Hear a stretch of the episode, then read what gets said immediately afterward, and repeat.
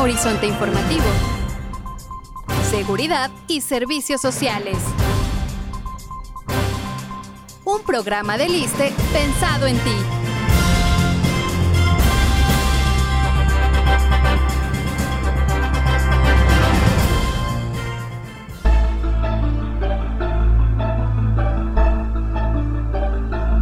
Bienvenidos a su programa Horizonte Informativo.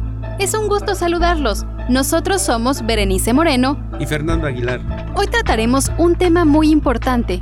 Se habla de los síntomas y el tratamiento que siguen las personas que padecieron COVID-19, esta enfermedad que a muchos tuvo confinados por más de un año. ¿Qué pasa con aquellos que se enfermaron y afortunadamente se recuperaron y ahora sufren las secuelas de la COVID-19? Y para hablar sobre este tema nos acompaña el doctor Uriel Rumbo Nava. Él es especialista en neumología por la UNAM.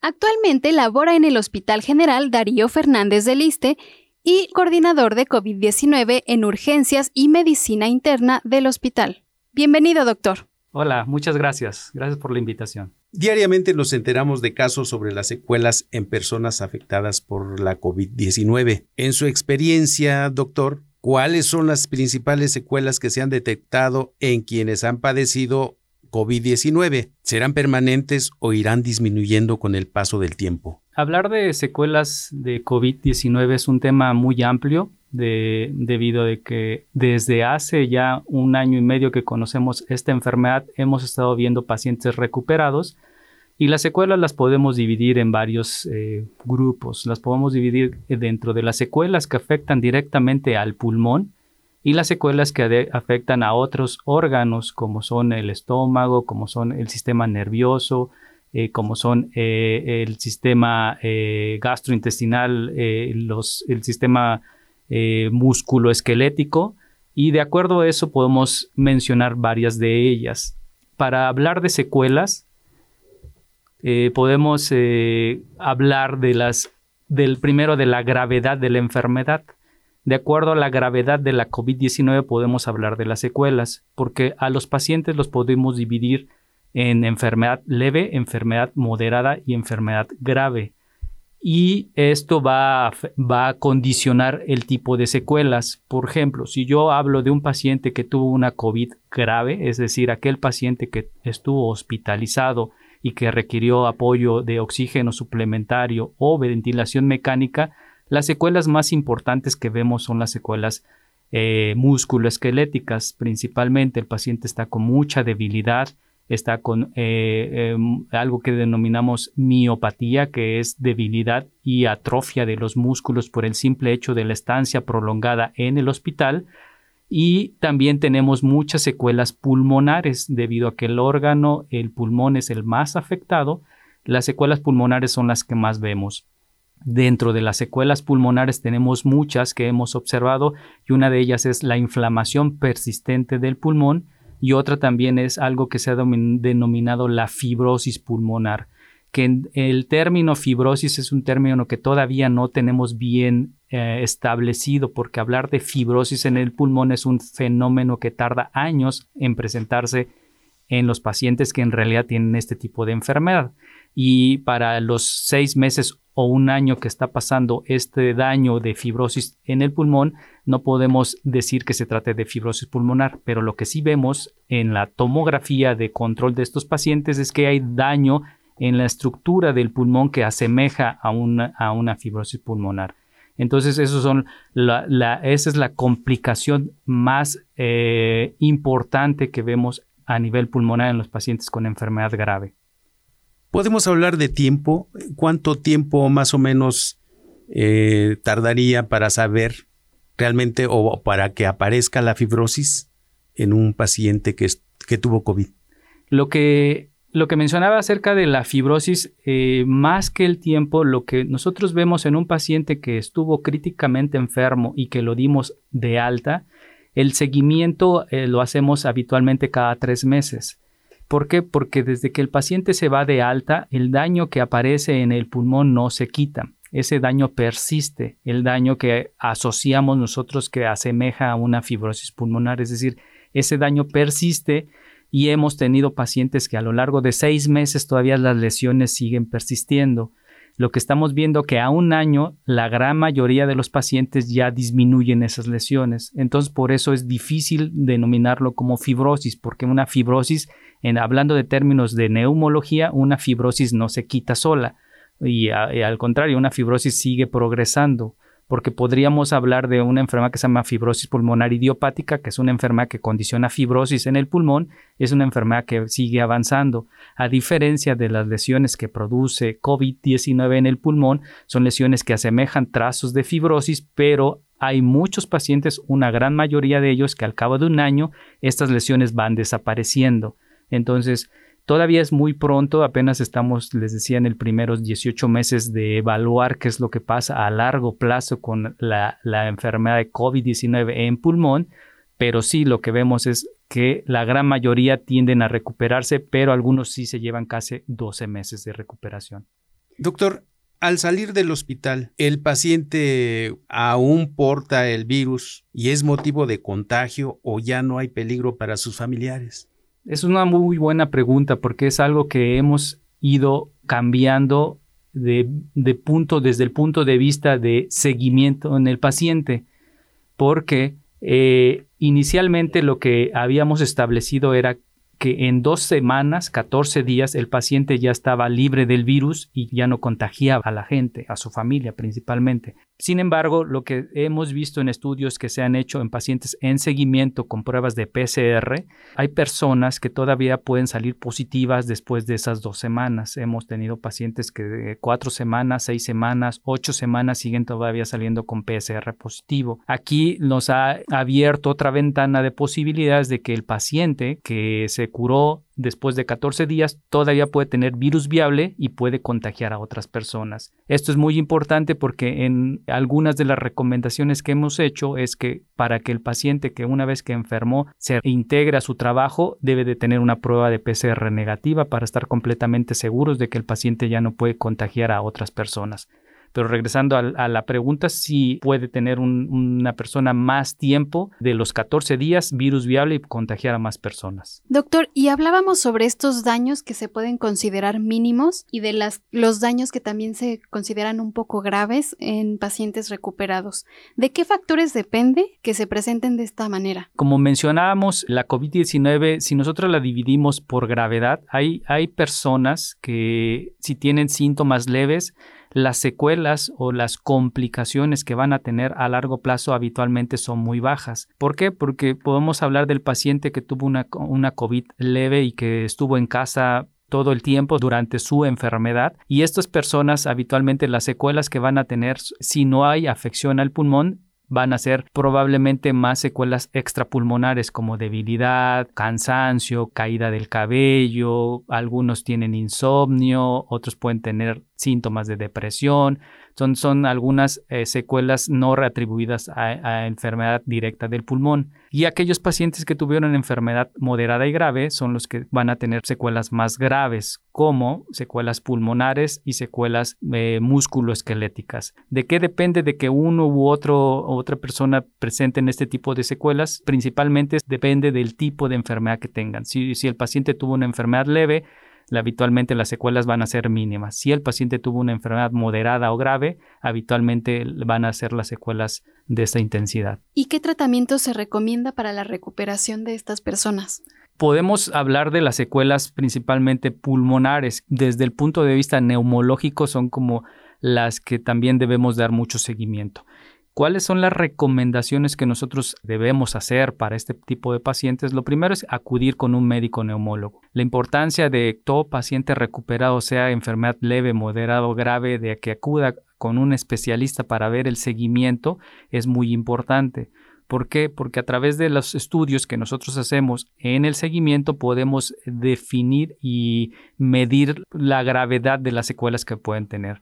Hablando de secuelas pulmonares, hablábamos hace un rato de las lesiones que pueden condicionar eh, enfermedad similar a fibrosis en el pulmón, la inflamación, pero hablar de secuelas en el pulmón muchas veces es la dificultad para respirar que el paciente presenta, es decir, que el paciente se cansa al hacer cualquier esfuerzo, ya sea el bañarse, ya sea el vestirse, el paciente se sofoca. Esa dificultad para hacer esas actividades son parte de las secuelas pulmonares que podemos nosotros manejar y que podemos nosotros detectar a lo largo del seguimiento del paciente. Hay las secuelas más graves como puede ser que haya datos de fibrosis. Aquí el seguimiento pues también es muy estricto. De acuerdo a este seguimiento nosotros lo que haríamos es pruebas de funcionamiento respiratorio que hablar de pruebas de funcionamiento respiratorio, que son pruebas que nosotros hacemos, la que más utilizamos se llama espirometría, que es un estudio para medir la función. En pocas palabras, la espirometría me sirve para medir la función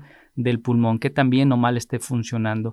Y a través de estas pruebas hacer o diseñar programas de rehabilitación pulmonar, que esto nos apoyamos mucho con eh, los especialistas en rehabilitación pulmonar, que es una parte fundamental para tratar de regresar a la actividad diaria normal a los pacientes con este tipo de secuelas.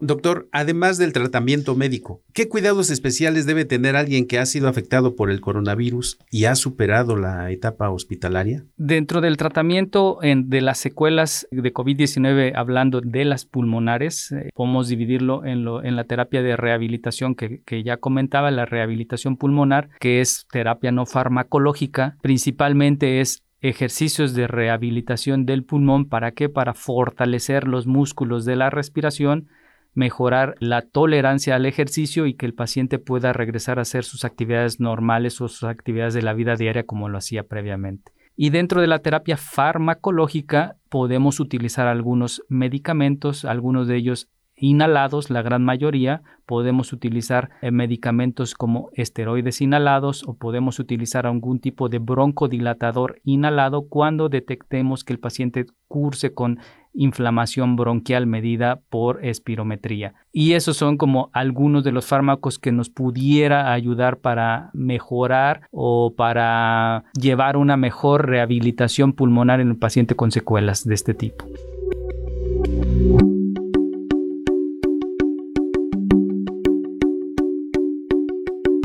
Parece si hablamos de algunas acciones importantes de la semana en el instituto? El ISTE, a través de la Clínica de Supervivientes a Cáncer Infantil, que es única en América Latina, es pionero en el tratamiento de secuelas y reinserción educativa y social de niños que vencen esta enfermedad.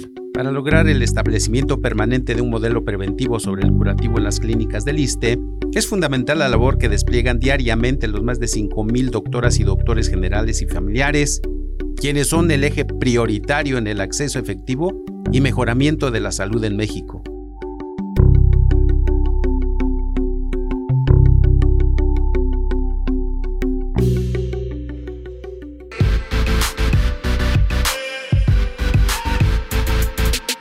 ¿Ya nos sigues en nuestras redes sociales oficiales? Síguenos en Facebook, Twitter, Instagram y YouTube. Estamos como ISTMX. Participa, interactúa y comenta. Ahora también puedes escuchar este y todos nuestros programas en Spotify, Himalaya y iTunes. Búscanos como ISTE Podcast. Más información en www.go.mx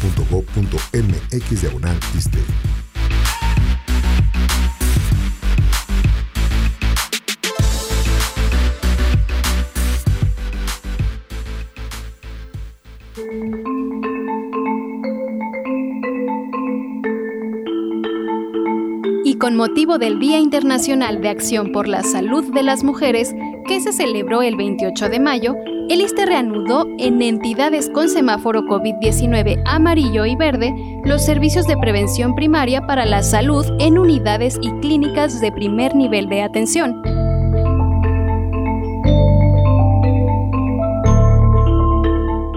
Doctor, pues hemos escuchado sobre muchas de las secuelas. Algunas de ellas son caída de cabello, también sofocamiento al realizar actividades eh, que requieren esfuerzo físico, alteración en las papilas gustativas. Hay eh, pacientes que incluso ya no distinguen los sabores en, en, los alimentos que toman o les saben, por el contrario, muy salados. También les duele la cabeza, tienen olvidos, ansiedad, depresión. ¿Cuáles son las recomendaciones para estos pacientes y cuál es la causa de que se presenten de esta manera? Sí, este es otro punto muy importante de las secuelas que platicábamos al inicio de las secuelas no pulmonares y dentro de estas podemos englobarlas principalmente en las psiquiátricas y neurológicas. Dentro de ellas se incluye la dolor de cabeza o cefalea, se incluye los mareos, se incluye síntomas depresivos, síntomas de ansiedad. Aquellos pacientes que ya tenían antecedentes de depresión puede eh, su enfermedad hacerse más, exacerbarse esa enfermedad o hacerse más evidente la enfermedad tanto de depresión o ansiedad. Y hay un alto número de pacientes que reportan insomnio o pérdida del sueño en las noches, aproximadamente más del 30% de los pacientes con eh, recuperación de COVID tienen estos síntomas. Para esto, ¿qué es importante? Lo más importante son medidas de higiene del sueño que se denominan, que en neumología así lo denominamos,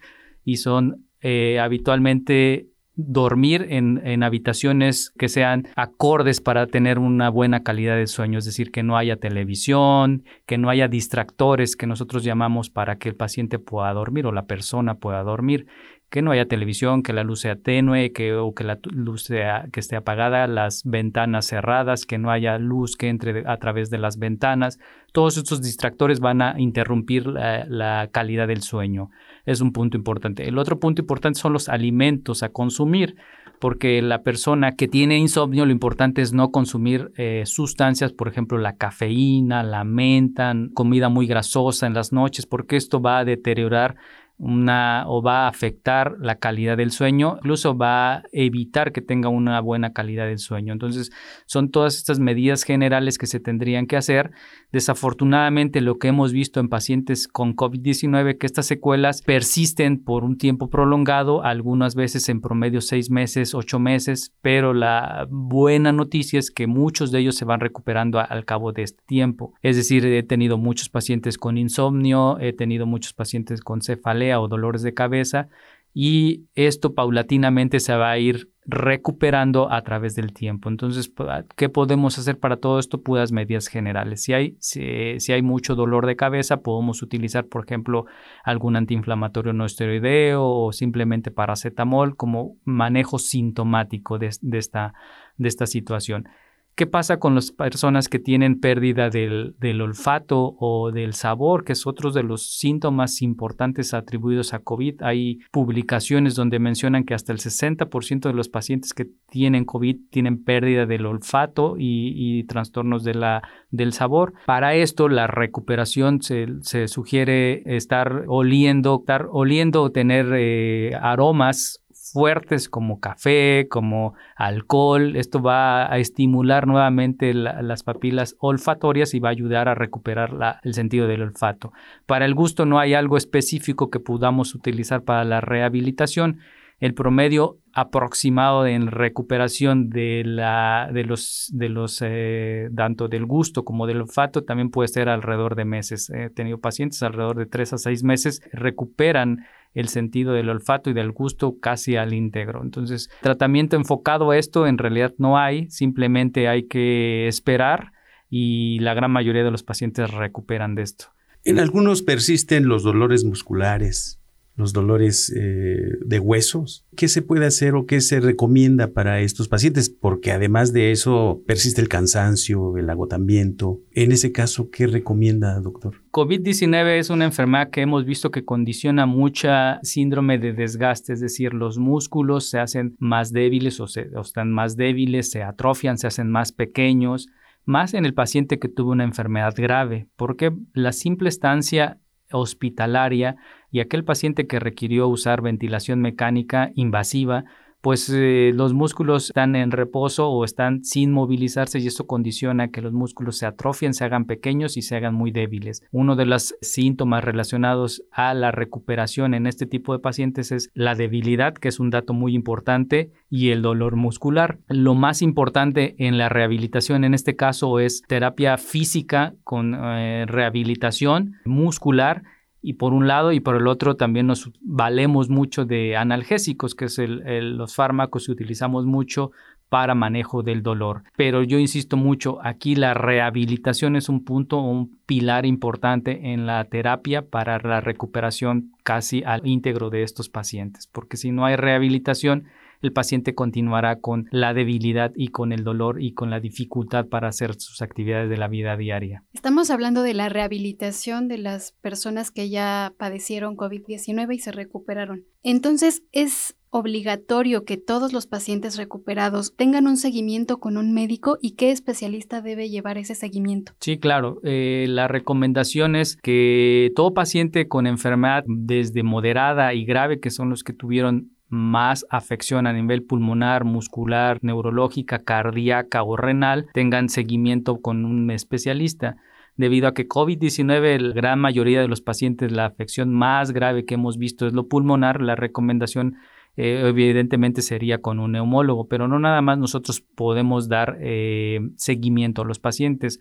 Un médico internista que puede evaluar tanto de la esfera cardíaca, la renal, la pulmonar, también puede ser una buena opción. Aparte de nosotros como neumólogos, una especialidad también que es muy importante son los de rehabilitación, es decir, los médicos de rehabilitación física y pulmonar, que los cuales son los que nos van a ayudar para implementar las terapias o los ejercicios de rehabilitación en estos pacientes. Entonces, si hay una amplia gama de médicos especialistas que podemos dar el seguimiento, pero lo más importante es todo paciente con este tipo de COVID que haya tenido es que acuda a seguimiento los síntomas que más o la enfermedad que más vemos atribuida a COVID-19, algunas de ellas es inflamación del corazón, que se llama miocarditis, la inflamación propiamente del corazón, o algunos trastornos del ritmo del corazón, es decir, el corazón se vuelve arrítmico, no lleva su ritmo normal de los latidos, se vuelve arrítmico y esto pues es otro de los trastornos importantes que pueden verse asociados con COVID grave. ¿Qué pasa a la rehabilitación, pues lo importante es ver el funcionamiento del mismo. Lo podemos ver con estudios directos del corazón y no es necesario muchas veces que acudan a un cardiólogo. Eh, habitualmente eso lo podemos ver desde el punto de vista neumológico. Nosotros evaluamos tanto la esfera pulmonar como la esfera cardíaca, pero si vemos algún trastorno grave a nivel cardíaco, sí pudiera ser necesario enviarlo con un cardiólogo, pero de primera intención no es tan relevante porque las secuelas cardíacas sí son importantes, pero afortunadamente son, no son la mayor cantidad de ellas. Doctor, las personas que padecieron COVID-19 y sanaron, ¿ya no corren riesgo de volver a enfermar? Es una pregunta también muy buena porque la, en realidad la enfermedad, lo que se había supuesto es que pues una vez que te da, tienes defensas o generas anticuerpos que son defensas para protegerse, protegerte para una nueva enfermedad. Sin embargo, como ustedes lo han escuchado desde hace mucho tiempo, ya tenemos o existen ya nuevas cepas o variantes de la misma COVID-19. Estas cepas o variantes van a tener la capacidad de infectar a una persona aun cuando ya haya tenido enfermedad previa. Pudo haber sido por la cepa original, la china, y una vez que se recupera puede contagiarse con una de las variantes nuevas o de reciente descubrimiento y esto genera una nueva enfermedad. Entonces a lo que vamos es, es importante que si la persona tuvo COVID-19 no se confíe de que no se va a volver a enfermar porque me ha tocado ver muchas personas que ya tuvieron la enfermedad y que ya como tuvieron la enfermedad piensan que ya son inmunes para toda la vida, pero desafortunadamente también me ha tocado ver muchas personas que ya tuvieron la enfermedad y que se reinfectan y algunas veces esta reinfección puede ser más grave. Entonces lo importante de toda persona, aunque ya se haya enfermado, seguir las mismas medidas de cuidado como uso de cubrebocas, mantenerse en una distancia adecuada, que son las medidas más importantes. Con respecto a la vacuna, evidentemente si la persona ya se enfermó, también es importante que tenga la vacuna porque le va a proteger para las nuevas variantes y para una nueva reinfección.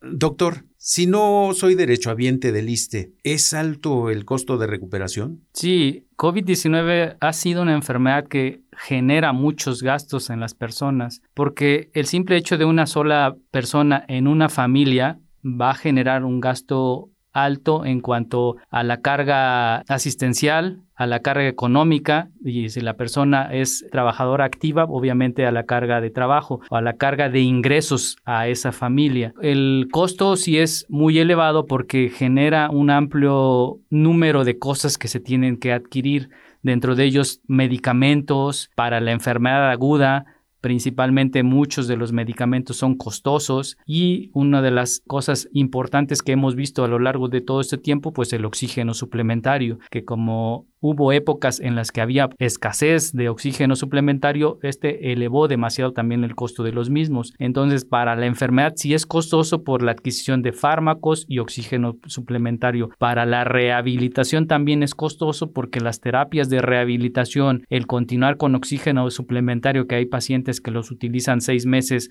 o más, eh, también genera un gasto muy importante. E insisto, si la persona trabajaba o era económicamente activa, obviamente el impacto a la familia es muy elevado. Y eso eh, hablando de un solo integrante enfermo. Pero me ha tocado ver familias que, eh, que, se enferman tres o cuatro integrantes y obviamente el impacto o el costo económico para esa familia es muy elevado. Ha habido casos que incluso tienen que vender propiedades por los gastos tan elevados principalmente de terapias de rehabilitación y oxígeno suplementario. Pues doctor Uriel Rumbonava, agradecemos que haya estado con nosotros en este espacio. Esperamos que regrese para actualizarnos en este y otros temas. Agradezco la invitación, eh, Fernando Berenice, y a la orden para cualquier otra situación. Pues ha sido todo por hoy. Gracias por acompañarnos en su programa Horizonte Informativo. Se despiden Berenice Moreno y Fernando Aguilar. Hasta pronto.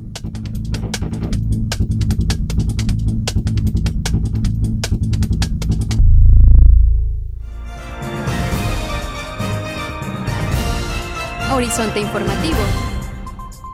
Seguridad y servicios sociales. Un programa de Liste pensado en ti.